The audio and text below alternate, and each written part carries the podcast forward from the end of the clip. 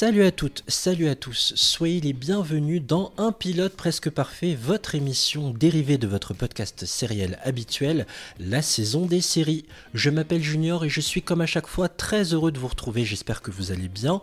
Un pilote presque parfait, PPP pour les intimes. Petit rappel du concept de l'émission si vous débarquez. En ce mois de novembre, trois personnes viennent discuter d'une série mais en évoquant uniquement son premier épisode, que la série soit culte ou méconnue du grand public, peu importe, on la passe en revue de la première à la dernière séquence et à la fin de notre conversation, chaque participant devra attribuer à ce pilote une note entre 0 et 10. Le but est simple, dresser un classement général qui détermine les séries les plus efficaces dès leurs premiers épisodes, et ainsi on est tous à la recherche du potentiel meilleur pilote de toute l'histoire des séries. Aujourd'hui, euh, à mes côtés, une voix que vous connaissez, elle a déjà participé à PPP dans le premier épisode consacré à Fleabag, il s'agit d'Hélène. Salut Hélène. Salut Junior. Tout va bien? Tout va très bien.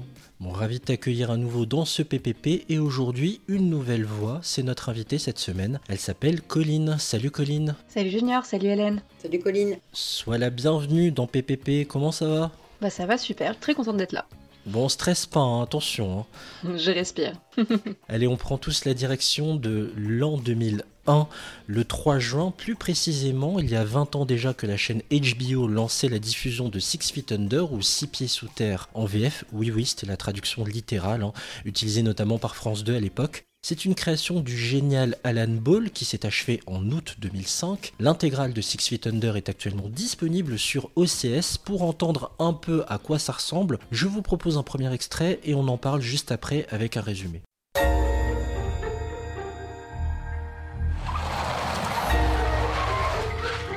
I think it's really cool you live in a funeral home. It's totally weird. Casket climber. I think your father is having some sort of midlife crisis. There's been an accident. Your father is dead. Sometimes I kind of feel like dad's around. Do you ever? Where do you think I am? Heaven or hell? People have to die? To make life important.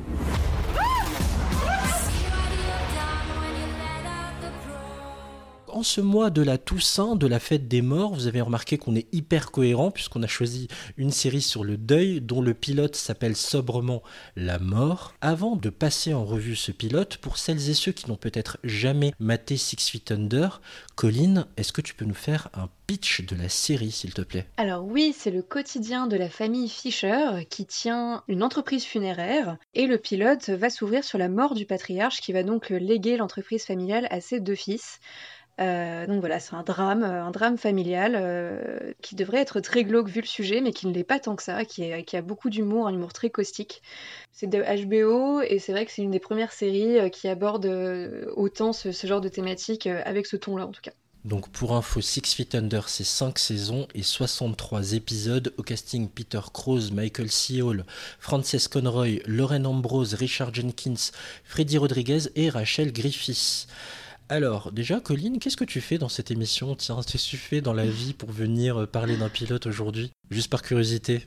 Eh ben, moi, je suis à la base très sériephile et j'ai la chance de travailler dans ce milieu depuis quelques années. Je suis passée par les acquisitions d'une grande chaîne et aujourd'hui, je suis euh, à la programmation euh, d'une autre entreprise de télé. Donc, c'est un peu, mon quotidien. Donc, je suis ravie de pouvoir disséquer avec vous ce pilote. Bah, c'est trop cool. Je sais que Colline, en plus, elle a vraiment joué le jeu à fond parce qu'elle est en mode aventurière sur cette série. C'était une totale découverte pour toi. Donc, je vais m'intéresser, je vais me tourner plutôt vers Hélène et lui demander, Hélène, quand est-ce que tu l'as découverte cette série et quels souvenirs tu en as gardé moi j'ai découvert cette série grâce à toi Junior puisque tu me l'avais suggéré. Bon déjà j'étais fan de Dexter donc j'étais ravie de retrouver Michael C. Hall. Je regarde aussi euh, American Horror Story donc euh, Frances Conroy euh, j'adore aussi surtout dans la saison sur les sorcières. Euh, je connaissais pas du tout Peter Krause et c'était une belle découverte. J'ai regardé par la suite un peu ce qu'il avait tourné comme autre euh, série ou film et bon j'ai rien retenu de particulier. Je ne sais pas s'il a vraiment fait une carrière ensuite. Il y a eu un gros trou, hein, c'est vrai, depuis Six Feet Under. Il est plus connu aujourd'hui pour jouer dans 911, qui est actuellement diffusé sur M6. D'accord. Donc la série sur les secouristes.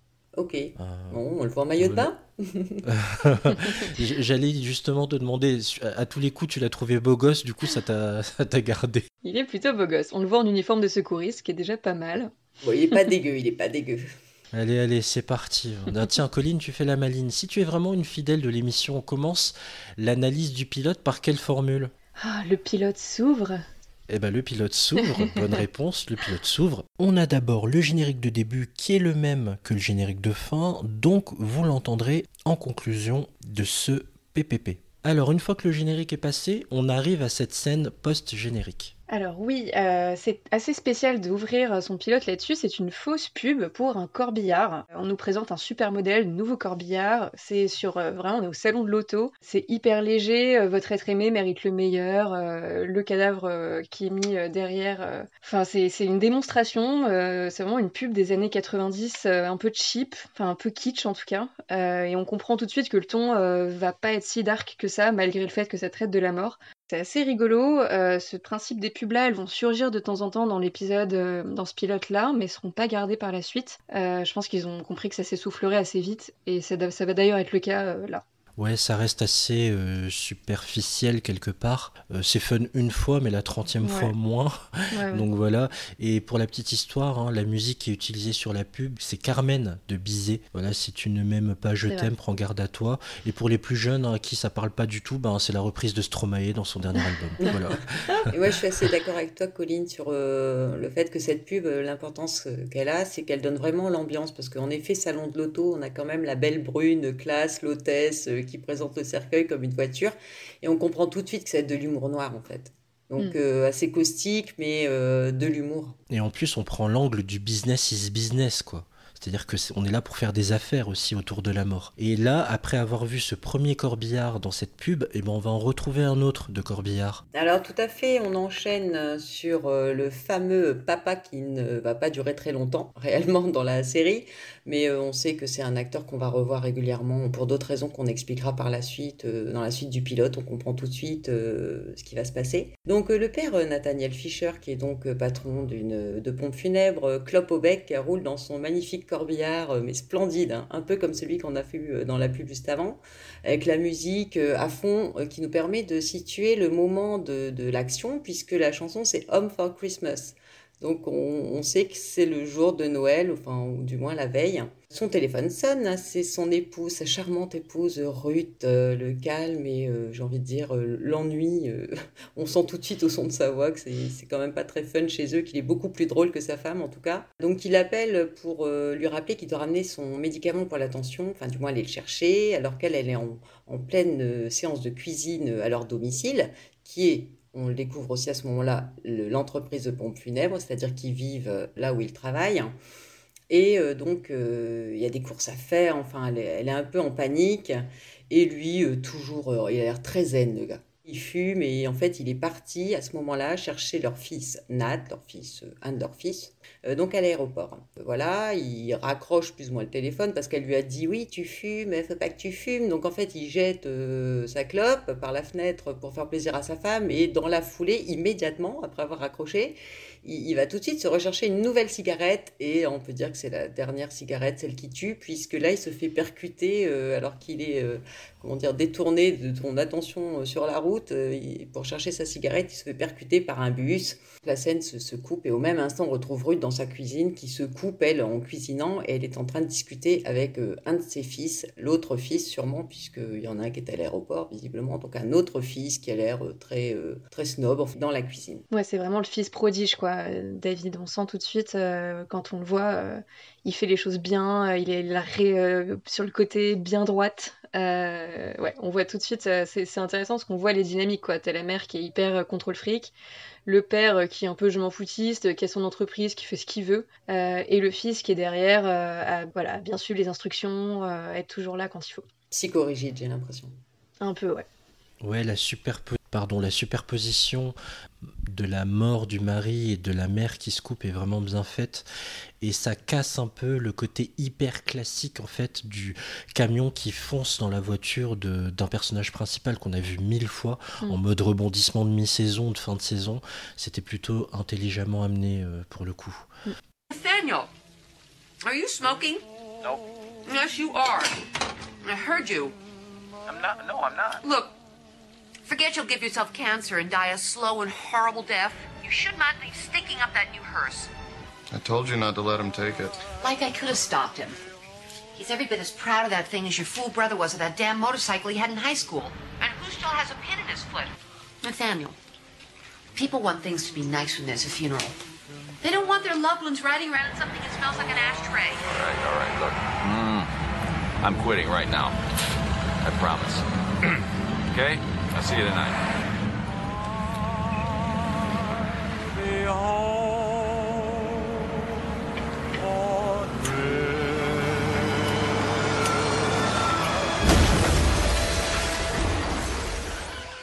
On est avec euh, la mère, elle est avec un de ses deux fils, donc David, euh, qui dit que l'achat de ce corbillard, donc euh, dans lequel vient d'investir le père, c'est du gaspillage de pognon. Mais bon, pour la mère, il passe sa crise de la quarantaine, elle préfère qu'il dépense la thune là-dedans plutôt que de le tromper avec une femme potentiellement plus jeune. Et le fils propose son aide pour la bouffe, sauf que, bah en fait, il n'a pas réellement le temps. Il doit aller présenter un défunt, il doit aller travailler, puisque vous l'aurez compris, c'est une famille qui bosse dans les pompes funèbres. Et quand on sait à quel fils parle la maman, euh, cette réflexion hein, de, de tromperie est assez drôle. Mais ça, on le comprendra après. Ouais, puis il dit aussi, euh, elle lui dit aussi, euh, heureusement, il me trompe pas avec une meuf plus jeune ou un homme. Ou un homme. Et ça aura une, une importance, euh, ça aura une importance pour Et la là, on a suite, quand euh. même deux indices, hein, parce que sur Ouais. la tromperie et sur ou un homme, on sait pas, enfin, on verra par la suite que ça a quand même son importance à ce moment-là. Exact. On prend la direction de l'aéroport. Chauffe-moi si tu peux. donc euh, Nate, euh, Nate est donc arrivé à bon port. On comprend qu'il a tchatché euh, sa voisine de siège dans l'avion. Le courant passe. Il voit bien que son père n'est pas là, mais il n'a pas vraiment le temps de s'en attrister parce que l'in- l'inconnu lui propose bah, de passer tout de suite aux choses sérieuses et de coucher euh, là maintenant dans l'aéroport. Euh, pourquoi pas pour s'occuper. Et là, franchement, j'ai trop été interpellé par deux choses. Une meuf qui drague ouvertement un mec à base de je peux vous conduire et je vous envoie au 7 ciel si Elle vous est voulez. Là, je, incroyable. me suis, je me suis dit pas de doute, on est dans une série télé. Moi, ça m'est jamais arrivé, moi. Zéro Ah subtilité. bah tu vas pas dans les bons vols, euh, Junior, On était quand même dans un aéroport, elle lui propose de s'envoyer en l'air, donc moi je trouvais ça super cohérent. C'est vrai, c'est cohérent. Et là, c'est une scène hyper cut, quoi. Vous allez voir, il y en a un paquet. Euh, on est encore dans une série du début des années 2000, après Smallville, on a encore une série hyper cut, quoi. Vive les coupures au montage. On prend la direction de la funeral room, de la maison funéraire. On rejoint Dave en plein boulot, avec un monsieur âgé qui se recueille devant le cercueil de sa femme. Pour Dave, cette femme est, paisible, mais le mari balance. Putain, s'il y a une justice sur Terre, elle doit bien ramasser de la merde en enfer. Bref, j'aime bien ce passage parce qu'il annonce tout de suite qu'on va sourire aussi dans cette série, Mm. parfois à des moments improbables comme ça peut arriver dans des enterrements. Mais réaliste. Dave reçoit un appel de sa sœur Claire. Donc Claire, on, on fait la connaissance de Claire, qui est la plus jeune de la famille. Elle demande si Nat est bien. Donc Nat, c'est en français et Nate, c'est en VO. Ça dépend comment on l'a regardé. Si Nate est bien arrivé, c'est pas le cas. Et elle a clairement plus envie d'aller faire la fête ailleurs. D'ailleurs, Claire euh, appelle en conduisant. Ça, c'est pas bien. hein. J'ai relevé, c'est pas Ah, bien bah, S'il y avait que ça qui allait pas dans sa conduite, on comprend que c'est une grosse rebelle, euh, Claire, sur tous, les, sur tous les plans. En quelques plans, on a compris. Là. Ouais. Fais pas chier et viens. On n'est pas souvent réunis en famille. Voilà ce que lui balance Dave. Et Claire dit Garde ton sermon, je passe chez un pote déposer un, chez un truc et puis j'arrive. Et là, retour à l'aéroport. On s'envoyait en l'air dans l'aéroport. C'est comme ça que j'ai chapitré. Un grand, un grand moment de d'extase romantique, j'ai envie de le dire, puisqu'en fait on découvre Nat qui se tape la fameuse femme de l'aéroport, euh, très sexy, habillée en bleu et assez canon quand même, dans le local ménage. Donc ils sont euh, dans la seule position possible, c'est-à-dire verticale, vu euh, la possibilité et l'espace de la pièce. Bon, ils ont l'air quand même de, bien s'éclater. On sent bien que c'est de l'amour, enfin du sexe gratuit et impulsif. Et là, on coupe tout de suite sur. euh, on revient sur la maman. Donc c'est un peu choquant, mais bon, on revient euh, sur la maman. J'aime bien le côté justement pour le coup cut de cette scène parce que ça nous fait comprendre que tout de suite en fait c'est juste un petit coup, on n'a pas de temps à perdre, Mm. on fait ça vite Ouais, fait et on passe à autre chose. La consommation, quoi. Mm. Honnêtement, dès cette scène, on a vraiment l'impression qu'ils sont des habitués. Que voilà, c'est, ils ont pas l'air mal à l'aise. euh, D'ailleurs, en tout cas, c'est pas filmé. euh, Sinon, je pense qu'on nous l'aurait montré. S'ils avaient eu un léger malaise à ce moment-là, ou d'un côté ou de l'autre. Je pense qu'on nous l'aurait montré. Alors là, on comprend Ouais, tout ça de a l'air suite. assez naturel, ouais. Ouais, on comprend tout de suite que là, ils sont, ils sont eux-mêmes. Grave. ouais. Passez-moi l'expression, mais ils sont bien reniflés, quoi. Ils se sont dit, Hum, il a l'air de fonctionner comme ça. Hum, à elle a l'air de fonctionner comme ça. Boum Et en parlant de dinde qu'on sort du four ou qu'on met dans le four, euh, la du coup, vache. on arrive direct transition. sur une scène. C'est toi qui l'as dit, euh, Junior. Heureusement que c'est pas moi qui l'ai dit, j'allais me prendre un, un Non, tollé sur Twitter, tout, là. Mais enfin, je parle d'un film. C'est le soir de Noël. Pour moi, c'est une dinde. Et d'ailleurs, c'est une erreur. C'est pas une dinde. En fait, on arrive donc sur une scène où Ruth, la maman, donc euh, changement total de la, du sexe dans le local ménage. On arrive dans la cuisine de Ruth, endroit hyper euh, clean, où Ruth sort euh, pour moi une dinde du four puisque c'était Noël. Donc tu vois, j'ai interprété, mais en fait pas du tout. Et donc elle sort de la viande du four. Pour en revenir à, la scène juste avant. C'est un rôti, mais c'est, euh, ça peut aussi être. euh, Ça peut être une dinde, hein, on ne sait pas. Et euh, donc, tout à coup, elle reçoit un coup de fil qui l'interpelle. C'est un coup de fil de l'hôpital. Et nous, on sait ce que c'est, puisqu'on a vu la, la scène, euh, la première scène. Et là, euh, elle casse tout dans la cuisine et se met à hurler, mais comme une folle. Et euh, il y a son fils David, euh, le stoïque David, perfectionniste et euh, psychorigide, euh, qui est à côté, qui arrive tout de suite. Il comprend pas ce qui se passe. Et là, sa mère lui dit trois choses dans l'ordre. Euh, la voiture de deuil est fichue. Ton père est mort. Et trois, le rôti braisé est fichu. Donc, euh, le sens bon, des priorités. voilà quoi, c'est. Tu dis voiture de deuil, Hélène? Pardon? Tu dis voiture de deuil pour Corbillard. Ouais, j'ai plein d'autres petits noms aussi, mais bon, j'ai choisi C'est celui-là. très essayer mignon, j'aime un autre beaucoup. pour la prochaine fois. Là. Je... Je vais varier les plaisirs. Ouais, donc... Et en fait, non, dans la version originale, vous avez écouté, vous, en version originale, peut-être que c'est un autre mot, mais dans la version française, elle a dit texto, la voiture de deuil est fichue. Ah ouais, d'accord, c'est marrant. Ça se dit, non, non, mais voiture de deuil, dans mon vocabulaire, très utile. Ouais, ça te fait un, les jours. un synonyme, quand tu devrais l'utiliser. Et là, euh, cette scène est sympa parce qu'on a un plan sur les convives présents avec David.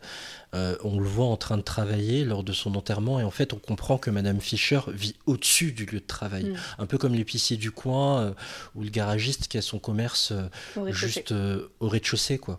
On l'avait vu, tu sais, dans la première scène, en fait, euh, ça arrive un gros plan avant d'arriver dans la cuisine où elle parle avec son fils. euh, on voit euh, le panneau avec euh, Fischer, euh, pompe funèbre. Et ensuite, on Fisher arrive comme si on ouais. rentrait dans la maison et c'est là qu'on la voit en train de cuisiner avant qu'elle apprenne euh, la mauvaise nouvelle. Non, mais tu sais que je suis lent à comprendre. Moi, je vois pas tout tout de suite. Je ne suis pas aussi clairvoyant que toi, Hélène, enfin. Oui, mais c'est parce que tu ne, tu n'as peut-être pas pris tout ce temps que moi j'ai pris pour tout décrypter. J'ai pris des photos, des screens et tout pour rien louper. Waouh Eh ben, ça, c'est du, c'est du travail d'orfèvre, là. Voilà, c'est ça. Et là, on, on retrouve nos amants euh, dans le KGB. Oui, on retrouve, euh, on les retrouve un peu le, pantalon sur les genoux, euh, en plein, euh, en plein euh, débriefing. Euh, ils ils s'avouent d'ailleurs qu'ils ne, ils, ils n'ont jamais fait ça avec un inconnu. Ça a l'air vraiment très très sincère. Et c'est à ce moment-là donc que David apprend la mort de son père par téléphone, que Nate pardon apprend la mort de son père par David, qui l'appelle. Euh, donc c'est un peu un ascenseur émotionnel que j'aimerais ne jamais connaître. Euh, on passe d'un orgasme à l'annonce de la mort de son père. Euh, donc gros changement d'ambiance dans ce placard à balai. Ah oui, ça pour le coup, c'est vrai, gros changement d'ambiance. Et euh, Mm. c'est vrai qu'en plus, euh, il était en train de tenter une ouverture en lui demandant son prénom et qu'elle a refusé de lui dire, je crois. Il Mm. me semble. hein. Ouais, ouais. Oui, parce que à ce moment-là, elle est encore dans le mood de, de- je me fais pas d'illusions pour une suite entre nous, en fait. Oui, c'est qu'un coup comme ça et puis, euh, puis salut quoi. Encore une scène courte. Du coup, euh, j'ai chapitré la scène suivante, Need for Speed. Rien à voir avec le jeu vidéo. On a, on a Claire qui est chez des potes et, à elle et qui consomme de la crystal meth. Alors en anglais, c'est de la crystal meth. En français, ils ont traduit ça par de la glace. Ah, Pourquoi pas wow. du crack, mais bon, je sais pas.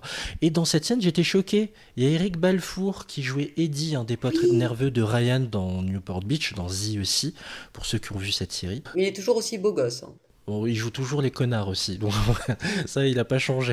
Donc euh, Dave appelle Claire et lui annonce à son tour le décès du père. Euh, moi, ce que j'aime, euh, ce qui m'a marqué, c'est qu'avec la répétition, parce que c'est David qui prévient tout le monde, et avec Ouais. cette répétition d'annonce du décès du père, on sent tout le côté mature de David, euh, qui utilise à chaque fois le bon mot et le ton juste pour annoncer quelque chose qui lui arrache le cœur. Moi, ça m'a profondément marqué, ça. Complètement. Puis c'est lui qui prend les, qui prend les rênes tout de suite. Quoi. Euh, sa, mère est complètement euh, démissionnaire. Euh, ses, ses, frères et sœurs ne sont pas là. Donc on sent déjà qu'il est prêt à prendre ses responsabilités et à assumer le rôle de patriarche. D'ailleurs, c'est une question qui se posera aussi à la fin du pilote. Oui, voilà, David, on sent sa personnalité, c'est quelqu'un de stoïque, de perfectionniste, de, bon, de psychorigide peut-être, mais en tout cas, qui il veut de, être ce qu'on attend de lui et être parfait.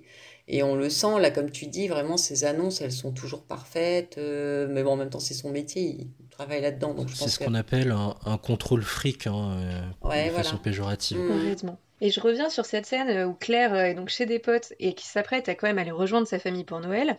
Et elle va prendre de la, de, de la meth. Enfin, c'est quand même dingue, non? Enfin, qui fait ça? En plus, elle dit elle-même que ça va sûrement mal se passer. Elle est un peu anxieuse. Mais dans ce cas-là, tu prends trois gouttes de CBD.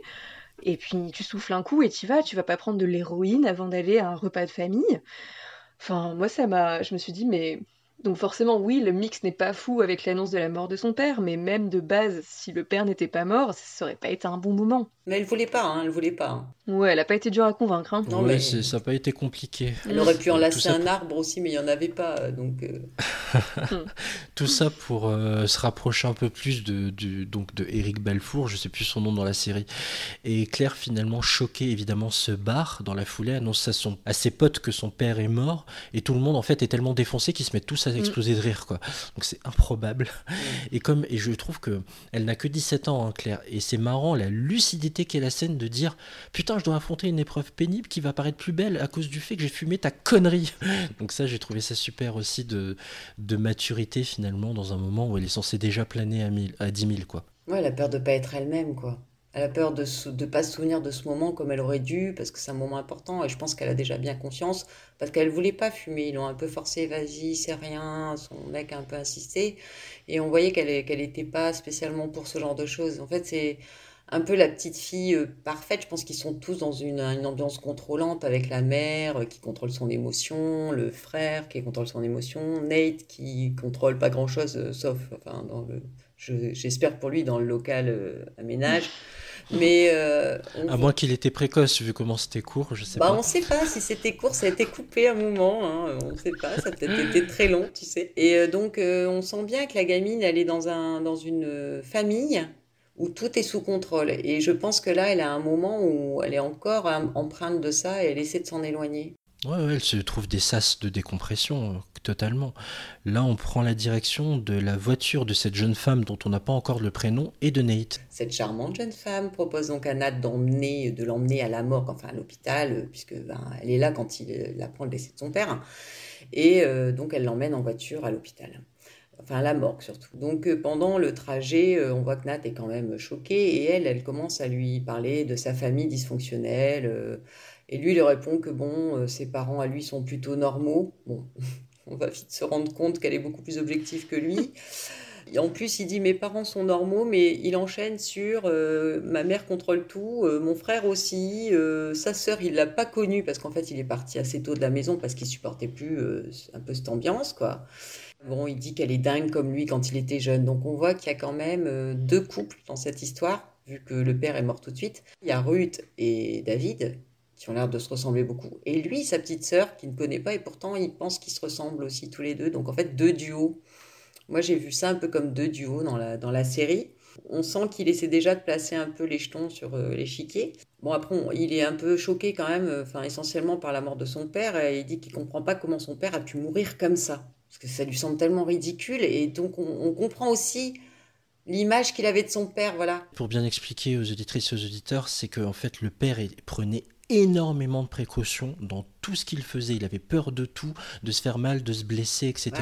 Et donc pour le fils, c'est complètement ironique le fait qu'il meure d'une façon si brutale et aussi idiote d'un accident de. C'est un peu ridicule même, voilà, c'est un peu ridicule. Et je pense qu'il avait, on va le revoir par la suite, il avait quand même une notion de modèle avec son père qu'il a fui lui pour prendre une autre voie finalement il correspondait pas à cette famille, pas parce qu'il les admirait pas ou quoi que ce soit, mais je pense qu'il correspondait pas à cette famille. Et on va comprendre par la suite, dans un flashback, pourquoi il est comme ça. Je trouve qu'il y a, c'est intéressant l'image qu'il a de, son père en disant que c'est trop bête qu'il soit mort comme ça, parce que, ouais, effectivement, euh, en même temps, est-ce, qu'il y a vraiment une bonne manière de mourir? Je pense que lui, il a, il a, on comprendra effectivement qu'il a très peur de la mort, Nate, et que c'est quelque chose qu'il ne comprend pas du tout. Euh, du coup, la mort de son père, ça le dépasse complètement, et ça, ça se voit bien dans cette voiture. Il est complètement sous le choc, il est complètement dépassé, il est je pense qu'il réalise, réalise pas du tout dans cette scène. Et c'est assez marrant quand il dit que, ouais, euh, famille normale, euh, et après il cite euh, tous les problèmes psychologiques de tous les membres de sa famille. donc, oui, non, allez, non, vous avez tous besoin de voir un psy, mais c'est pas grave, j'espère que vous en rendrez compte bien assez vite. C'est assez marrant comme. Ouais, d'ailleurs, la scène se termine, la nana qui le conduit, donc la belle inconnue, lui annonce que ses parents sont psychiatres. Donc euh, bon. Mmh, Et que c'est pour ça qu'elle maîtrise tout ce jargon en fait, psy qu'elle utilise à l'envie. Euh. Il est pas si mal tombé que ça finalement. Et une vraie complicité hein, qui est en train de se construire doucement et sûrement entre les deux hein, durant cette scène. Ouais, ça marche bien leur relation on y croit quoi. Enfin, je trouve que les deux acteurs, il y a une alchimie et une vraie alchimie quoi. Brenda, elle est, pour l'instant l'inconnue. Euh, elle est vraiment euh, très chouette. Enfin, j'avais très envie qu'elle reste en tout cas, qu'elle soit pas juste un coup euh, d'un soir et qu'elle soit plus récurrente, parce qu'il y a une vraie énergie entre les deux et elle, est, elle a une, un phrasé, une manière de parler hyper détachée et en même temps hyper, hyper marrante, hyper cynique. Très sympa comme personnage. Et t'as spoilé son prénom, je te Ah, je suis désolée, j'ai gâté. C'est mal, le spoil. J'avais dit avant l'émission de ne pas spoiler le prénom. Oh là là, en plus, il y a une scène, quoi. Une ou deux scènes, je sais. Voilà, c'était le premier et dernier passage de Colline. Allez, merci, au revoir. Allez, au revoir, merci à tous. Prochain épisode sur... prochain épisode sur Noël, allez, ciao. Colline, tu as un gage. Tu as un gage, alors qu'est-ce qu'on pourrait bien lui trouver comme gage? Je vais muter. Je mute mon micro. Do you work here? Uh, yes. I wanted to compliment you on the music. I've been to three other funerals this year cancer, stroke, pediatric leukemia. And the music is always that same sad organ music. It reminds me of those soap operas my mom used to watch before I started kindergarten. Oh, God. You're probably too young to remember that. anyway, I so prefer this light classical, you know, chamber orchestra stuff. It's still spiritual, but doesn't seem so dated or depressing. I studied music appreciation. You think I'm really boring, don't you? Well, get used to it, because now that your father is dead, you can forget about ever going to law school. It's just you and dead people and freaks like me for the rest of your life. On enchaîne avec une première double scène, l'envie du moment contre la réalité. Sur le moment où Dave est en deuil, tout le monde le remercie sur le boulot qu'il vient de faire pour cette dame d'un certain âge, décédée, vous savez, celle qui ramasse de la merde là en enfer. Mhm. Sauf que Dan a envie d'hurler il le fait, on nous le montre, sauf que c'est dans sa tête. Il reste d'un calme olympien euh, quand il salue les amis de la famille et le défend. Ouais, c'est quand même dur de devoir euh, continuer son, taf alors que tu viens d'apprendre la mort de ton père et faire bonne figure euh, au milieu de tous ces inconnus. C'est un peu une certaine vision de l'enfer, quoi. On souligne en fait le fait que parfois il faut se contenir par rapport à certaines situations alors qu'on est en deuil. Je trouve ça bien de placer les personnages dans des situations si parfois indélicates et de voir un peu comment ils gèrent ça. Et on revient sur ce que disait Hélène, hein, sur ce souci du contrôle. Là, il est pleinement dans le contrôle pour ne rien lâcher. On retrouve Claire et sa mère dans le corbillard de Claire, justement. Ah oui, là c'est le pire trajet en voiture de l'histoire des trajets en voiture. Euh, donc Claire est soumette, donc euh, elle est en complet bad trip, elle conduit, donc euh, c'est quand même voilà, faut, faut, bien réaliser ce que fait la drogue quand on la prend. En plus c'est une drogue qui est vraiment dure. Je n'ai pas eu l'occasion de la tester, je ne compte pas le faire, mais à mon avis, euh, pour conduire, c'est pas top. Et la mère est à côté en plein nervous breakdown euh, et elle est à moitié en larmes, elle tremble et elle demande à sa fille si elle est sexuellement active et si elle prend des drogues. Donc là, Claire sue à grosses gouttes parce que déjà faut se concentrer sur la route. Et en plus, sa mère à côté lui pose des questions que vraiment on n'aimerait pas qu'on j'aimerais pas que ma mère me pose. Bah, surtout à ce moment-là. Euh, sous drogue ou pas. Donc euh, c'est un très mauvais moment. Ouais. ouais moi j'étais choquée parce que la mère, elle est complètement euh, déconnectée. Enfin, tout à l'heure, elle nous parlait de son rôti qui était foutu. Et là maintenant, elle part à la morgue pour voir son mari décédé. Et elle demande à sa fille si elle baise, si elle prend de la drogue et si elle va bien en ce moment. Alors ouais, la mère part dans tous les sens en fait. Hein. Depuis l'alliance du mari, elle est complètement partie, elle est partie en, cacahuète. Et on enchaîne avec le cri de David. Est-ce qu'il est finalement sorti? Tout à fait, tout à fait Thierry. Enfin bref, donc David... bon, moi c'est Junior. ah, c'est Junior, excuse, je vous confonds toujours. Elle va être longue cette émission, je ne le dis pas. Donc on continue sur David, on revient sur David plutôt, parce que dans cette série, il y a quand même beaucoup de... Ça, saute sans arrêt d'une scène à l'autre. Donc David est toujours stoïque hein, euh, à sa cérémonie, comme tu disais, euh, Colline, il assume jusqu'au bout. Euh, il se fait même draguer à la cérémonie par une femme de la famille de la défunte. Ça le gave, clairement. Il lève les yeux au ciel, elle est complètement logoréique, il n'en peut plus, il n'attend qu'une chose, c'est que ça se termine. Donc euh, on se demande s'il délire ou si pour le coup il hurle, et visiblement non. Il hurle pour de vrai dans la cérémonie, puisque là en l'occurrence il y a une réaction euh, de toute la famille qui est là en deuil. Donc David a craqué. C'est trop drôle cette scène, vraiment c'est trop drôle. Quand il hurle au milieu de cette cérémonie, qu'il y a tous les vieux qui se retournent, elle, celle qui est venue la draguer, s'en va d'un air hyper gêné. Et après David fait comme s'il n'avait rien fait. Non. Enfin, c'est trop drôle. il continue sa vie, on dirait qu'il a lâché un énorme P et qu'il juste continue. C'est génial. C'est trop marrant. C'est le pétage de câble complet parce qu'en gros, il, s'imagine la dame lui dire Ton père est mort, Coco, va falloir que tu es habitué, finis les études de droit, tu verras des morts jusqu'à la fin de ta vie. Et du coup, c'est trop pour lui, quoi, faut que ça sorte. On enchaîne avec maman, Claire, Nate et l'inconnu de l'aéroport qui s'appelle Brenda, gentiment spoilé par Colline. Donc Nate prend sa mère dans ses bras et la maman demande c'est qui elle? Donc du coup elle se présente, elle s'appelle Brenda. La maman veut savoir par curiosité, vous êtes connue où, dis donc? Et elle lui répond, dans un cours de cuisine. Mytho, évidemment, elle peut pas dire dans le KGB de l'aéroport où j'étais assis sur le chibre de votre fils. Bref. Elle était plutôt empalée qu'assise. On te l'a dit, Colline, que c'était un podcast classe ou pas ah, J'étais pas au courant qu'on pouvait parler comme ça. C'est parti. Allons-y. Bref, Claire annonce à son frère que, qu'elle plane à 10 000 et qu'elle se sent vraiment pas bien là dans la scène suivante. C'est la première fois elle a pris de la mette, donc de la glace. Vraiment, la VF française, faudra en parler un jour. Euh, de la glace. Night est vénère et lui dit non mais j'ai autre chose à faire que de gérer ça. Faut que j'aille identifier le corps de papa. On apprend d'ailleurs c'est plutôt intéressant qu'il y avait un semblant de complicité entre Nate et euh, Claire, puisque ça leur est déjà arrivé de fumer de la weed euh, à Thanksgiving. Ouais, on comprend déjà qu'entre les deux, il y avait ouais, une forme de complicité et que, et que Claire d'ailleurs compte toujours dessus, contrairement à Nate qui a un peu fait son deuil de ça et qui lui dit d'aller d'aller se faire voir parce qu'il a pas le temps de gérer ça.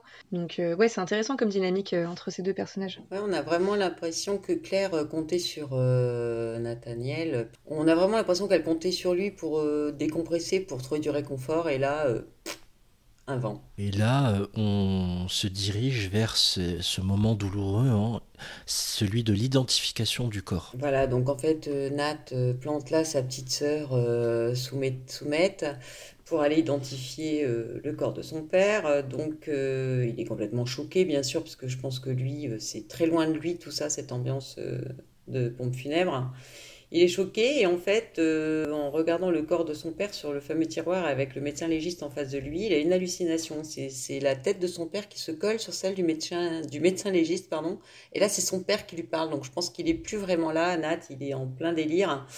Et il dit au légiste, ben oui, c'est lui, c'est son père il reconnaît le corps, mais il a une alu, quoi. Enfin, c'est. C'est la première fois, je crois que un des enfants hallucine. Euh, oui, c'est la première fois. Sera que pas la... Ce sera pas la dernière. Bah, c'est la première fois qu'on voit le corps mort, en fait. Euh, donc, euh, c'est le début de toutes ces, ces, retours. on va dire, de, de l'au-delà, du mhm. père qui se colle sur soit des personnages, soit carrément qui apparaît comme ça. Et c'est le premier enfant qui le vit. Le biologiste, oui, c'est lui. Et là, il sort parce qu'il est un peu encore plus choqué, là, pour le coup, et demande à sa famille, il propose à sa famille de partir. Ouais, il sort et puis il leur annonce que bon, bah voilà, c'est bien lui, c'est bien identifié. Euh, et là, la mère a une relation complètement lunaire, comme depuis le début d'ailleurs. Euh, elle s'inquiète de l'état du cadavre et s'il y aura des reconstructions à faire, tout en s'inquiétant de qui les réalisera euh, pour que l'entreprise familiale n'en pâtisse pas, qu'on puisse montrer qu'on fait de belles reconstructions faciales. Ce qui est délirant parce que son mari est allongé mort dans la pièce d'à côté, donc c'est pas vraiment le sujet. Et puis à côté de ça, donc il décide de s'en aller. Nate dit adieu à Brenda. Voilà, nous savons son nom.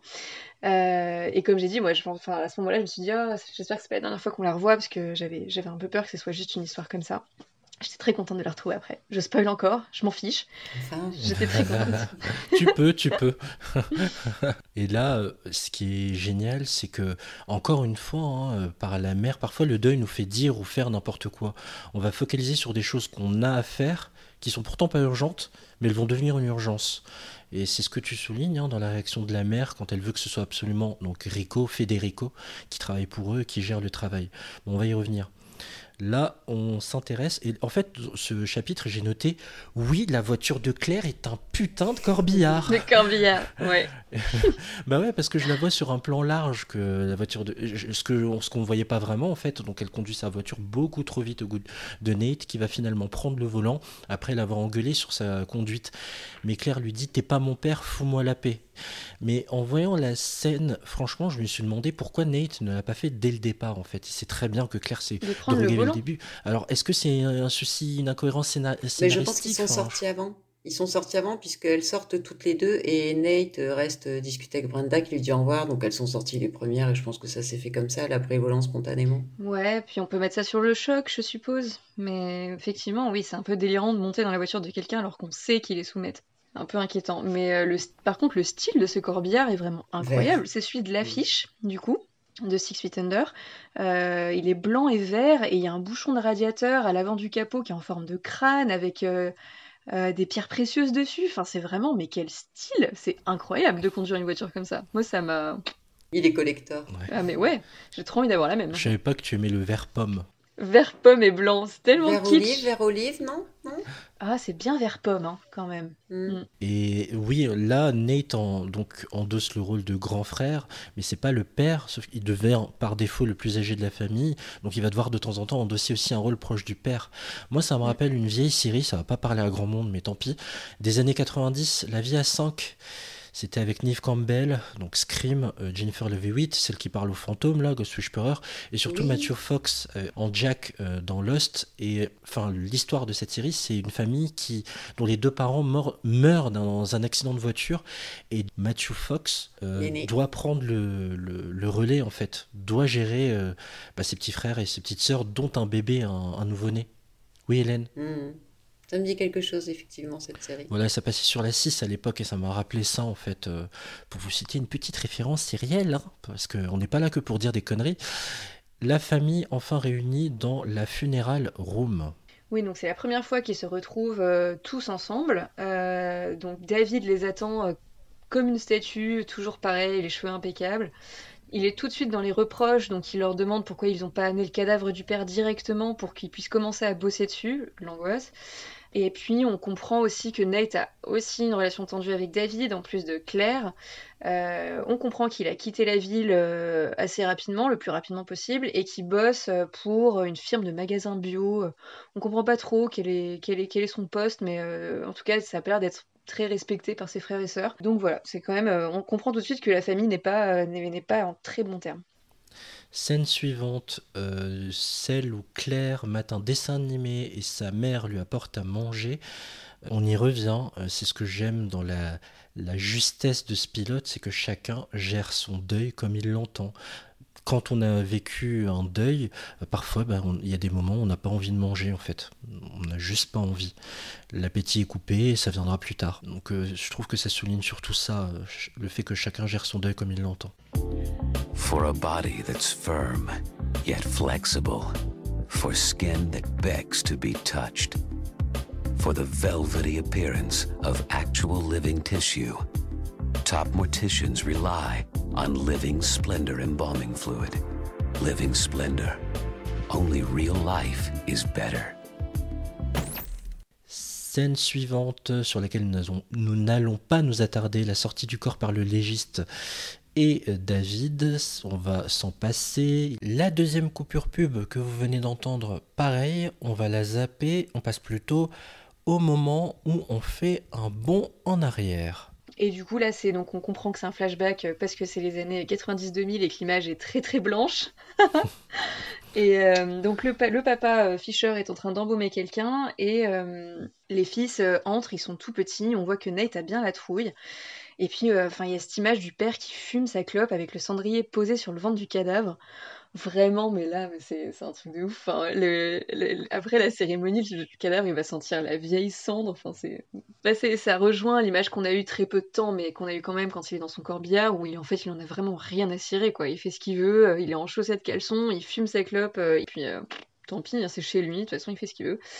Donc voilà, puis on voit bien que Nate, ça le terrorise, quand, tandis que David, lui, aura plus tendance à rester et à regarder son père travailler. Et on enchaîne avec Federico ou Rico, l'agité du ciboulot. On rejoint morgue, il est tout excité de revoir notre Nate euh, Rico et lui présente ses condoléances. On est toujours le soir de Noël, hein, n'oubliez pas.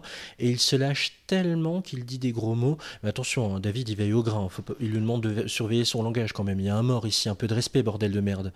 En fait, on nous dépeint ici un Rico hyper enthousiaste tout le temps. Il est comme ça. En tout cas, en ce, cette première moitié de pilote. Ouais, c'est vrai qu'il saute partout. Euh, il n'est pas du tout affecté par son environnement de travail. Enfin, on sent que pour lui, vraiment, c'est euh, le, Il est content d'être là. Il aime bien, euh, il aime bien ce qu'il fait. Et il n'y a rien qui peut, même, même le fait de venir travailler un soir de Noël, pour enterrer mon patron, moi ça m'aurait mis un peu mal, mais pas lui. Oh, lui est au taquet. Quand tu dis il bondit partout, j'ai l'impression que tu parles du marsupilami, mais bref. et puis là, finalement, on bascule vers un appel super chaud que reçoit David. Et oui, le téléphone de David sonne et c'est un magnifique euh, homme moustachu qui lui parle. Euh, on comprend tout de suite que c'est son petit copain qui lui demande quand est-ce qu'il rentre pour dîner. Et là, voilà, le, mystère de la Barbie de Ken et de, euh, de David, un peu gêné par les réflexions de sa mère au sujet de son père, tant qu'il n'est pas parti avec une femme plus jeune ou pire un homme, on comprend tout de suite que David et Kiss, le, bel homme qui l'appelle, sont en couple et Kiss n'est bien sûr pas au courant le décès de du papa de David et David euh, sort de la pièce pour lui répondre et lui annonce la nouvelle. Et oui, David est gay et sort avec un beau black bien baraqué qui souhaite vraiment le soutenir dans cette épreuve. Oui, les policiers les plus chauds de ta région. Hmm. Bref. Avec la musique derrière, le petit saxophone. Je crois qu'il a allumé quelques bougies aussi. Enfin, on sent vraiment qu'il était prêt pour euh, un, petit, une petite soirée cosy, quoi. Truc romantique. Hein. Petite soirée bamoussant qui t'attend, mon chéri. Et on rejoint euh, une scène sur laquelle on va pas s'attarder, Federico et ses photos dans la morgue. C'est des photos de gens morts dont Federico est hyper fier parce qu'il est là pour les rendre beaux. Voilà, c'est son bouc. C'est son bouc, ouais, l'image d'un mannequin. Donc Nate essaye de nouer un contact avec sa sœur. Nate va voir Claire dans sa chambre. Euh, il y a une euh, conversation sur la base de l'ironie entre les deux. Évidemment, Claire ironie sur le fait qu'elle pète la forme alors que pendant ce temps-là, David travaille sur le cadavre de leur père. D'abord, c'est Claire qui sort, puis Nate ensuite la rejoint pour lui proposer de se barrer direction le supermarché. Je rappelle que cette scène, en fait, est là pour établir un lien entre un frère qui a 35 ans et une sœur qui en a 17 et qui, en fait, il sait pas par quel bout la prendre, quoi. Elle a un côté rebelle qui est hyper présent et qui lui rappelle, en fait, l'ado que lui était, que Nate était. Ouais, et c'est pas une relation qui va beaucoup s'arranger au début euh, au supermarché marché, euh, Claire euh, va piquer une petite crise de nerfs, attraper un pauvre melon qui n'a rien fait et l'éclater au sol. Euh, il devait être dégueu parce que c'est pas du tout la saison décembre. N'achetez pas des melons à Noël, s'il vous plaît. et après ça, Nate va un peu la consoler. Donc on sent quand même qu'il y a beaucoup de tendresse entre ces deux personnages. C'est juste qu'ils savent pas vraiment se parler. Ça reste quand même une scène mignonne. Il y a l'impulsivité de Claire et aussi le, côté attendrissant de Nate qui arrive quand même à la réconforter après, après plusieurs scènes où ils oui, ils, arrêtaient pas de se prendre le bec, quoi. Oui, puis on sent quand même le duo à nouveau euh, Nat, Claire et euh, David et sa mère, quoi. On sent tout de mm. suite qu'il va y avoir des affinités entre les deux, que c'est deux personnalités qui se ressemblent beaucoup et qui ont plein de points communs. Bon, mis à part le fait qu'ils sont dans un moment de crise, puisque c'est le décès de leur père, que la petite, je suis même pas sûre qu'elle soit sortie de, sa, de son bas de trip. Euh, bon, voilà, quoi. Il y a des circonstances aussi. Et c'est là tout à coup qu'on a, il me semble, un appel de, non, de Brenda, il me semble, au rayon fruits et légumes en plus. Tout à fait, C'est ça, durant lequel elle dragouille euh, Nate, quoi. Ils se dragouillent, mais euh, ils n'arrivent pas trop à se parler. Euh, Brenda se vexe, raccroche au nez de Nate. Mais on comprend quand même que voilà, ils ont échangé leur numéro. Brenda n'hésite pas à faire le premier pas et à appeler la première. donc on se doute que c'est le début de quelque chose quand même. Yes, donc après le pétage de câble dans le carouf du coin, on va zapper de scène, celle qui d'une nouvelle pub, hein, la troisième. On a compris un peu le fonctionnement désormais, et on va passer celle du petit déjeuner où la mère se met à hurler. On va plutôt s'intéresser aux morts qui murmurent à l'oreille de David. Donc là, on est dans la tête de David qui est en train de travailler sur le corps de son père et son père en fait reprend vie et lui dit euh, non mais t'es en train de faire un affreux travail sur mon visage fiston. Il lui rappelle que il est largement fils t'es largement meilleur pour l'administratif et la compta, hein, pas pour affistoler des visages. Hein. Et Dave euh, lui répond en lui évoquant son enfance qui était difficile euh, où c'était dur de au lieu d'aller à l'école, de devoir trimballer des corps à gauche et à droite. Et il finit par se faire capter, notre ami David, par Federico, vous savez, le fou des embaumements, là, qui hallucine en voyant Dave parler tout seul avec ses fantômes. Ouais, et puis euh, face euh, au cadavre de son père en train de lui rafistoler la tête, euh, c'est vraiment très très inquiétant. J'aurais, je pense, appelé les flics. donc vraiment, ouais, on sent qu'il est très instable suite à la mort de son père et enfin surtout le fait d'embaumer son propre père. Enfin, je veux dire. Dur. Euh, les flics ou un HP Ah, ouais, bonne question. Peut-être plus un HP. La tête de Dev, quoi, il est vraiment tout gêné, il s'est fait complètement griller, quoi. Il a bien conscience que là, euh, un mythe s'écroule un peu. On va rejoindre Nate cette fois qui est parti faire un jogging. Un petit jogging, ouais, pour euh, évacuer tout le stress. Voilà, tout ça, ça le battre le deuil par le sport. Euh, sauf que ça prend une tournure vraiment bizarre parce qu'il va d'un coup d'un seul se mettre au milieu de la route et se faire écraser par un bus. Euh, lumière au bout du tunnel, hallucination dans une salle de morgue avec quatre personnes nues, dont son père qui joue au poker. Mmh. Euh, donc là, c'est le moment où on se dit, mon Dieu, mais qu'est-ce qui s'est passé? J'ai pris la même chose que Claire. Euh, mais en fait, non, c'est juste une, énième hallucination. Euh, il s'est pas du tout jeté sous le bus. Tout va bien. Il continue son jogging. Il en rigole même. Il en rigole à la fin. Ça fait trop rire. Ouais, trop drôle. ah, c'est cool. C'était qu'une connerie. N'empêche qu'il a des il a des envies suicidaires. Hein. Non, mais c'est pas la première alu qu'il a non plus. Hein. C'est pas la première alu, mais là, il s'imagine passer sous les roues d'un bus, quoi. Enfin... Et oui, on n'a pas fini ce pilote, il y en aura une autre d'alu. Nouvelle scène, l'enterrement de Papa Fischer. Plan sur le cadavre, puis sur Dave, puis sur les deux autres enfants. Le fils Nate plane toujours et Claire est toujours en mode zombie. Euh, on a une discussion autour de, euh, Nate. Euh, Claire l'envie en fait parce qu'il a eu la chance de pouvoir se tirer de ne pas avoir à vivre avec la famille au quotidien. Nate lui évoque son taf et son job qui était censé être temporaire et qu'il a eu des relations sans lendemain. Enfin bref, que sa vie n'est pas celle dont il rêvait. certes, il a eu la chance d'être indépendant loin de sa famille, mais d'épanouissement, pas de réelle avancée, il a peur d'être un loser et on voit clairement chier une dame qui lui déclarait ses condoléances. Ouais, il fait mention qu'il a 35 ans, c'est ça, il me semble?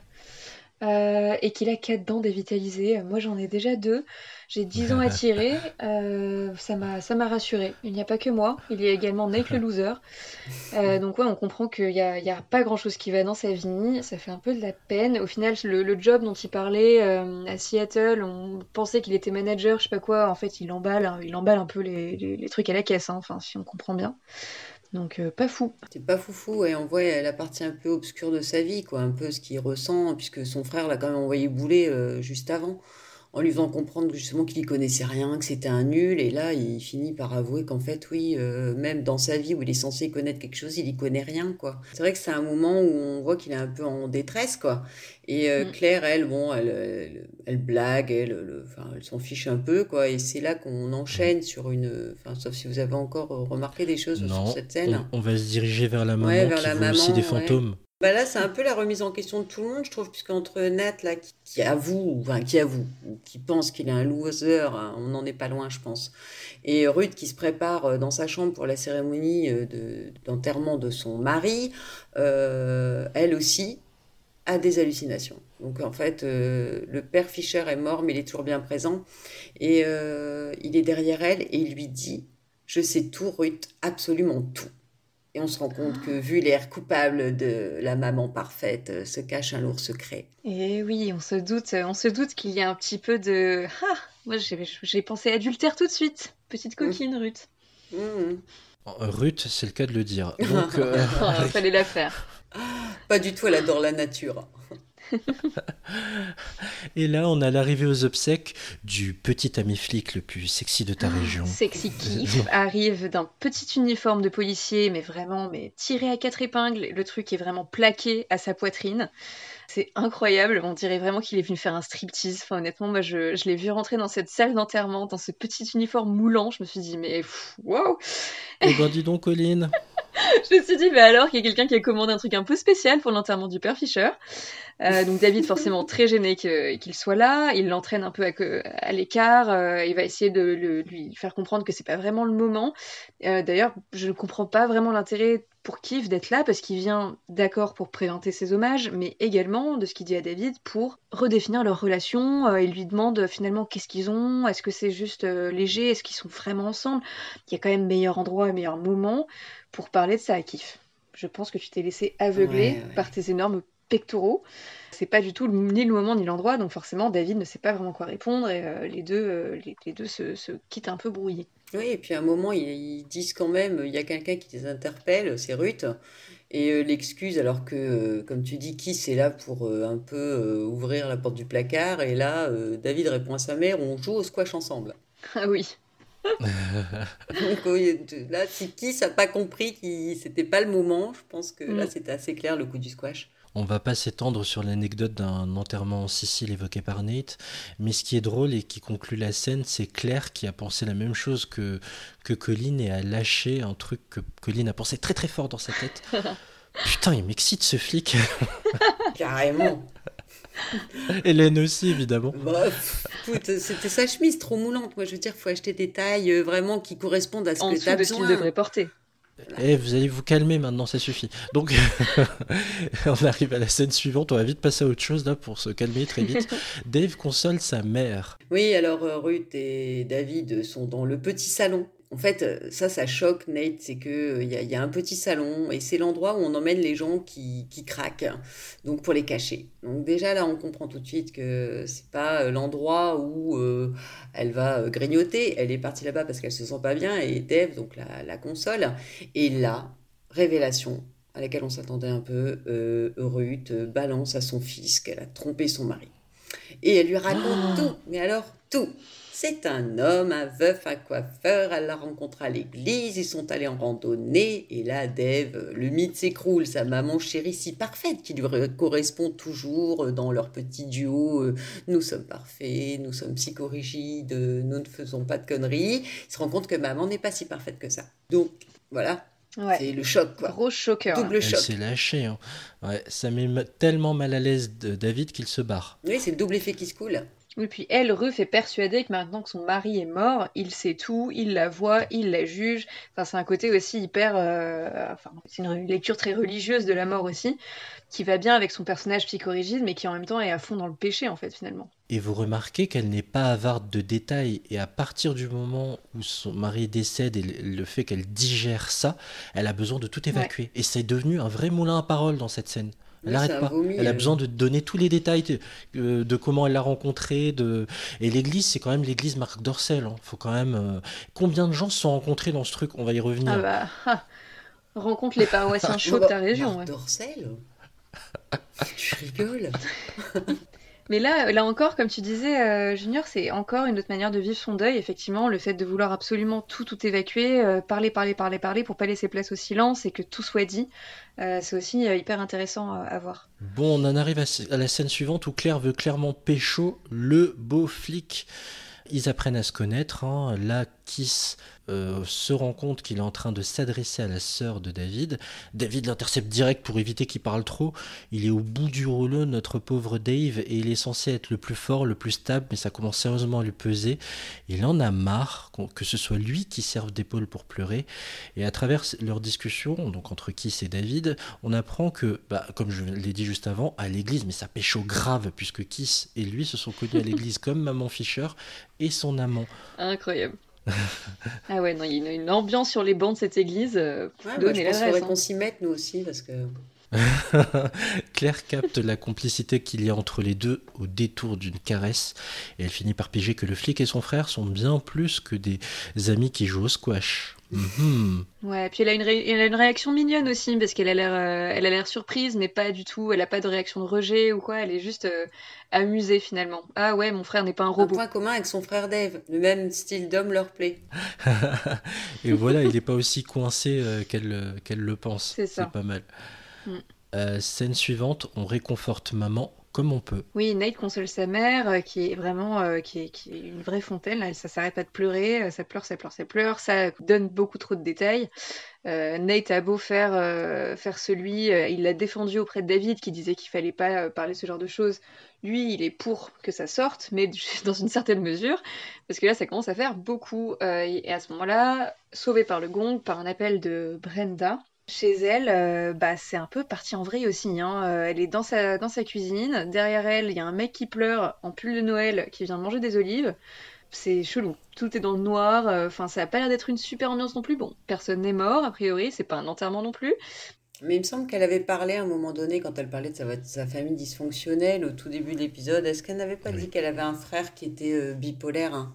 Elle l'avait dit, donc euh, du coup, moi j'ai pensé oui. à ça, parce que je me suis dit, apparemment, elle lui parle pas comme un... On voit que c'est pas un conjoint ou un petit ami. Oui, puis on voit qu'elle est habituée à cette situation. Elle a pas l'air particulièrement euh, choquée que quelqu'un euh, en pull de Noël et en larmes euh, vienne choper des cornichons euh, dans le noir. Donc ça a l'air d'être euh, un Mm. Noël lambda chez elle.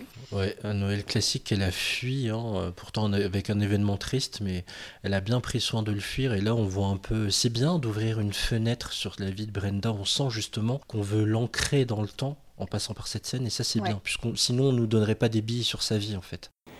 Je refuse d'aseptiser ça encore plus. Mais c'est le rituel. Ah ouais? Eh ben il est nul ton rituel. Ça sert à quoi cette salière, hein?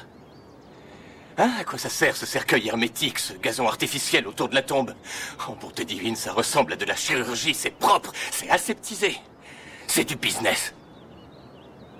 C'était notre père. Je te prie de te taire. Tu peux lui injecter tous les produits que tu veux, tu peux le couvrir de fond de teint, l'installer confortablement dans une chambre funéraire de luxe. Il ne reste pas moins David que le seul père que nous n'aurons jamais, toi et moi, est mort. Pour toujours. Et que c'est nul. Mais c'est vrai que ça fait partie de la vie. Et si tu veux vraiment l'accepter, il faut que tu te salisses les mains. Moi, je l'accepte. Et j'ai l'intention d'honorer ce pauvre vieux en faisant voir à tous les gens que ça me fout complètement en l'air qu'il nous ait quittés. Scène suivante, une pub, hein, on va pas s'attarder dessus. On prend tout de suite la direction de l'enterrement, six pieds sous terre. Oui, donc euh, cette scène avec le, de cette pub avec le fameux euh, saupoudreur. Alors moi sur le coup, franchement, je n'avais pas compris à quoi ça servait et j'étais un peu interpellée. Et euh, quand j'ai vu la suite, donc c'est la cérémonie, l'enterrement de, de Nat, le père. hein. Donc il y a la messe et c'est là qu'on découvre le fameux saupoudreur. hein. Euh, c'est un saupoudreur pour euh, mettre les, la terre sur le cercueil comme ça se fait en fait au lieu de prendre des poignées de terre, euh, ils ont inventé des saupoudreurs pour bien aseptiser les émotions et voilà. On dirait une salière. Et quoi. donc, euh, C'est comme une grosse ouais, salière. euh, ouais. comme une grosse salière, quoi. Et c'est tellement ridicule aussi, un peu comme la pub d'ailleurs. Et là, il y a le, le- le père hein, décédé qui assiste à son propre enterrement, assis sur une voiture en chemise hawaïenne et en short. euh, il les regarde tous. Et euh, et je pense que c'est Nat qui le, qui le voit. Il me semble c'est- que Nat c'est clair. C'est ouais. clair La, chemise hawaïenne, c'est clair. Ouais, c'est la première fois qu'on voit la vision du père par Claire. Euh, Voilà, ok. Et donc du coup, euh, Nat là par contre lui euh, pète un câble par rapport euh, au saupoudreur. Je pense que là c'est trop pour lui. Alors que sa, sa sœur justement a une alu, euh, lui bah, il fait une crise de nerfs devant tout le monde à l'enterrement. Alors là c'est le drame total pour Ruth et David euh, qui sont tellement euh, retranchés dans leur euh, faux semblant. Et là, il, il pète un câble parce qu'il se rend compte qu'on prend même pas la terre à pleine main pour l'acheter sur le cercueil de son père. Et c'est une scène, je trouve, quand même assez euh, enfin, touchante, puisque pour l'instant, on rigole, on rit en fait, on, rit pas mal, même sur les choses tristes. Et la scène de l'enterrement, c'est le seul moment où vraiment c'est touchant, où c'est sérieux. Enfin, la tristesse est sérieuse, c'est-à-dire qu'il il, s'engueule avec Dave, quoi. Ils disent que tout est aseptisé, tout est business. Et Ruth, finalement, bah, elle prend euh, pour une fois le parti de, son, de, de, Nat, le plus grand fils, et plutôt que de rester aseptisée, elle laisse éclater son chagrin, comme elle s'est vidée euh, depuis ses aveux. Là, elle, euh, elle fuit comme une fontaine en émotion, et là, euh, elle lâche aussi. euh, elle prend la terre aussi avec ses, avec ses mains, et elle pète un plomb en s'écroulant sur le Extraordinaire. Frances Conroy. La façon dont elle le joue, elle est Ouais. extraordinaire. Cette scène est magistrale, elle, brise le cœur, elle s'effondre littéralement et ça fait, ça fait trop mal au cœur. Depuis le début, on, la regarde un peu de loin. On l'a peut-être pas assez dit, ils sont tous extraordinaires. Là, vraiment, pour résumer en un mot ce pilote, on va y revenir dans les appréciations, mais moi, c'est la justesse, c'est ça qui m'a marqué, quoi, dans leur jeu, dans incroyable. D'habiter autant un rôle des premiers épisodes, c'est extrêmement déconcertant il dépeigne vachement les personnalités en très peu de temps et sur des instants un peu euh, comme la scène du supermarché, tu vois. Enfin, je veux dire, c'est des scènes un peu banales. Pourtant, il dépeigne tout de suite bien les personnalités de chacun et as tout, tu comprends tout de suite, quoi. Et je trouve que c'est vraiment ce pilote dans... Et il est attachant sur la fin. On se rend compte que ça peut être du délire un peu sarcastique jusqu'au bout, quoi. C'est à la fin, on ressent vraiment les émotions et ça monte en, en intensité, en fait. Euh, est-ce qu'on a bientôt passé en revue? Je crois qu'à un moment donné, Dave, David, se fait emmerder par un mec en costard. Oui, euh, c'est un, représentant commercial qui cherche à racheter l'entreprise funéraire et qui n'a pas trouvé le meilleur moment. Un peu comme Keith qui vient redéfinir sa relation euh, au moment où on montre le corps du père. Et eh bien à l'enterrement, il y a quelqu'un qui vient racheter son entreprise. Donc là, c'est vraiment être un charognard sur différents niveaux de lecture. Hein, euh, et il lui demande, il lui demande s'il veut céder l'entreprise. Donc David l'envoie complètement chier. On comprend que lui est très attaché à cette entreprise-là et qu'il compte bien la reprendre. C'est vraiment l'image du pot de fer et du pot de terre. Hein, euh, la grosse chaîne qui va avaler la petite entreprise familiale. quoi. C'est vraiment comme ça qu'on peut se le représenter. Ouais, on comprend que c'est un des derniers, euh, une des dernières entreprises indépendantes et qu'ils en sont aussi très fiers. Ça reste familial, euh, voilà, tout un truc. Mais il y a un petit fil conducteur par rapport à ça depuis le départ, quand il parle des, de la réputation de l'entreprise, quand il parle du business, quand il parle de tout ça. On comprend que bon, les pubs, tout ça, je pense que c'est pour nous amener vers ça. On va zapper la discussion de Claire avec euh, son fantôme de père. On va plutôt rejoindre Brenda qui prend le temps justement de retrouver Nate au cimetière. Elle lui demande comment il va. Il ironise avec tous les soucis qu'il a avec sa famille euh, depuis quatre jours. Il dit qu'il est clairement dans la merde. Brenda lui file son numéro au cas où et la complicité grandit entre eux. Alors qu'à la base, hein, c'est un mec qu'elle devait fuir. Et c'est assez mignon à observer. Ils sont dans des circonstances tellement extraordinaires que ouais, il se passe quelque chose quoi. Et je boucle juste sur la, la, scène de Claire avec son père en chemise hawaïenne, c'est rigolo parce que c'est là où on se rend compte que chacun le voit à sa manière. Parce que les versions de Nate et David sont assez proches, les deux, euh, enfin leur père, euh, ils ont une image un peu psychologique, ils, sont terrifiés de leur père, alors que Claire a une image hyper pisse, quoi. Enfin, on voit que elle s'entendait bien avec lui, qu'il était cool, c'est la petite dernière, elle devait être pourrie, et, euh, et on sent bien qu'il y a, que, que, voilà, ça sera, on va pouvoir reconnaître les différentes versions. Moi, j'avais pas compris au départ que ce serait qu'ils avaient chacun leur version. Il y a quand même un fil conducteur, c'est que là, encore une fois, il est en caleçon ou en short. Et même quand les, ses fils le voient, il était en caleçon dans la morgue en train de. Jouer au poker On avait. Hmm, non, euh, tu sais, un moment où on le voit en train de. de dans un flashback. Dans un flashback. Ses fils rentrent et qu'il est en caleçon en train d'embaumer un, un gars. C'est quelqu'un qui aime pas porter des pantalons, clairement. Mais quand, euh, quand, il, quand il l'hallucine, ses deux fils, il est, euh, il est tout habillé et très sévère. Quoi. Donc on comprend bien que voilà, c'est différentes visions du père. On avance, mesdames, on va conclure la série. Dave voit enfin de façon posée Kiss. il débarque chez lui et Kiss lui donne son épaule pour pleurer. Et là, ce qui est magnifique avec cette scène, c'est que le Dave, si confiant, si sûr de lui, craque enfin. Euh, mais c'est un peu en deux temps, parce qu'il a envie de faire l'amour avec son mec. Et ça, ça m'a rappelé un truc qui va parler au Cyril, ça m'a rappelé un peu euh, Georges O'Malley dans Grey's Anatomy, quand il perd son papa, veut se réfugier dans les relations sexuelles pour euh, ne pas penser à, son chagrin, qui est le sien. Ça m'a beaucoup mm. fait penser à ça. Encore une autre facette du deuil, l'hypersexualisation, c'est un, des, un des symptômes, enfin ça peut se traduire comme ça aussi. Sauf que finalement, Kiss lui donne surtout son épaule dans cette scène. Est-ce que vous avez autre chose à ajouter? C'est beau. Bah non, c'est juste, c'était trop mignon cette scène. franchement, euh, c'est là qu'on voit tout l'étendue du jeu de Michael C. Hall. Euh, c'est de toute beauté. Il était vrai, quoi. en fait, c'est là qu'on a vu le vrai David. Je répète, hein, pour ceux qui nous écoutent, David égale Michael C. Hall égale Dexter. Donc à chaque fois qu'on a dit David, c'était Dexter en fait, hein, pour bien visualiser de qui il s'agit. Euh, flashback sur Papa Fischer. Oui, donc on revient un peu sur l'image que, comme tu disais tout à l'heure, chaque enfant a gardé de son père euh, pour ce qu'il était réellement ou ce qu'il n'était pas. Euh, on revient sur l'enfance. Nat, c'est dans un rêve de Nat et il se rappelle que son père jouait à les arroser avec un tuyau d'arrosage dans le jardin et en fait on sent là quand même la bonne ambiance, ça se passe bien, ça a l'air gai quand même, c'est un bon souvenir. Et on a l'impression qu'il se réconcilie un petit peu avec son passé par rapport aux précédents souvenirs. Il s'enfuyait dans la, salle d'embaumement. Et il descend donc dans la cuisine pour déjeuner et sa mère Ruth lui fait comprendre qu'elle aurait bien, elle lui dit qu'elle veut qu'il reste quelques jours. Et là, il accepte.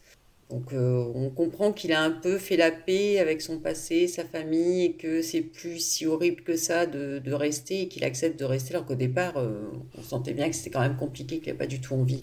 C'est un flashback important parce qu'il contrebalance en fait l'aspect euh, dissous et tendu qu'il y a entre les, les frères et la sœur.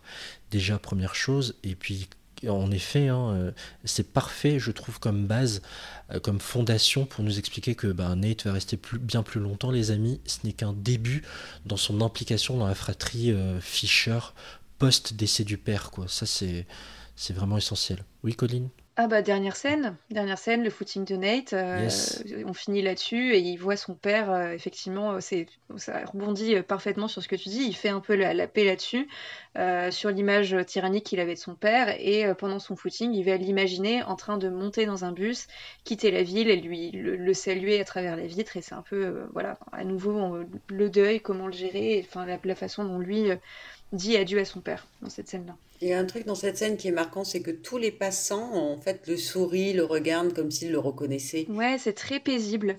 Ouais. C'est au ralenti, hein, donc en slow motion, qu'il croise mm. tous ces gens qui le regardent fixement.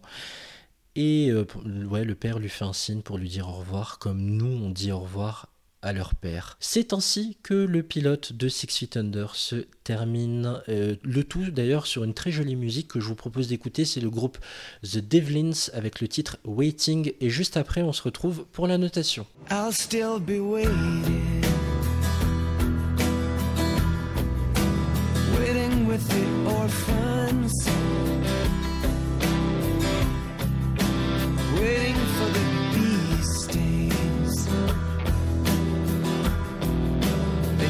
That success brings. Waiting in a half light. Waiting through your whole life.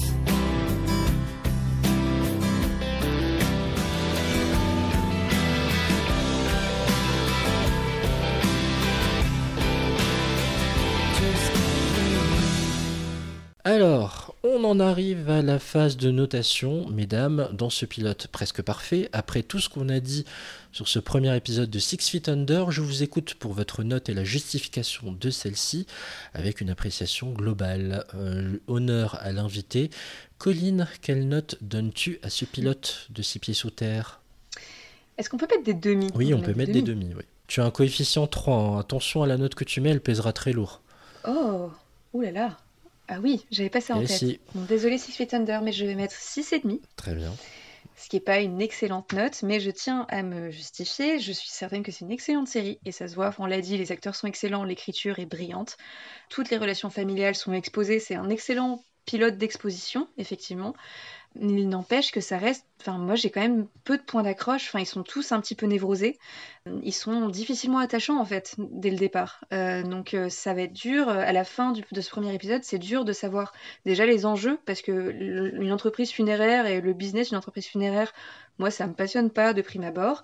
Euh, et puis, leur enjeu à eux, personnel, qu'est-ce qui va se passer? Franchement, je suis pas sûre d'avoir envie de le savoir. Donc, il me manque quand même ce point d'accroche, il me manque cette accroche au niveau scénaristique. Qu'est-ce qui va se passer après? Qu'est-ce que je vais avoir envie de voir? Pourquoi je reviendrai en fait? Je pense que je reviendrai pour la qualité du scénario, pour la réalisation qui est très bien aussi. Donc voilà, il y a plein de. Mais c'est, ça reste quand même assez assez niche et pas évident. Je suis pas accrochée. Euh, Est-ce que l'épisode a quand même réussi son job en faisant que tu t'accroches à ces personnages et que tu as envie de voir comment ils vont grandir, évoluer, mûrir dans les épisodes suivants? Et bah pas tant que ça, je trouve qu'il passe, passe tellement de temps à parler des relations entre les personnages que finalement les personnages en eux-mêmes sont assez, peuvent être résumés en une phrase. D'ailleurs, on l'a fait plusieurs fois dans ce podcast. Il y a David qui est le fils prodige, euh, qui est sur le côté, euh, Claire qui est une rebelle. Enfin, Claire, parfois, on dirait un peu une pubiope, quoi. Enfin, elle est, elle est, elle est, c'est vraiment l'ado rebelle. Euh, wesh, ça va, non. Enfin, elle prend de la drogue, elle conduit trop vite. Donc, je pense que par la suite, ils seront extrêmement touchants et on, et on va s'y attacher énormément et ce sera super de les suivre.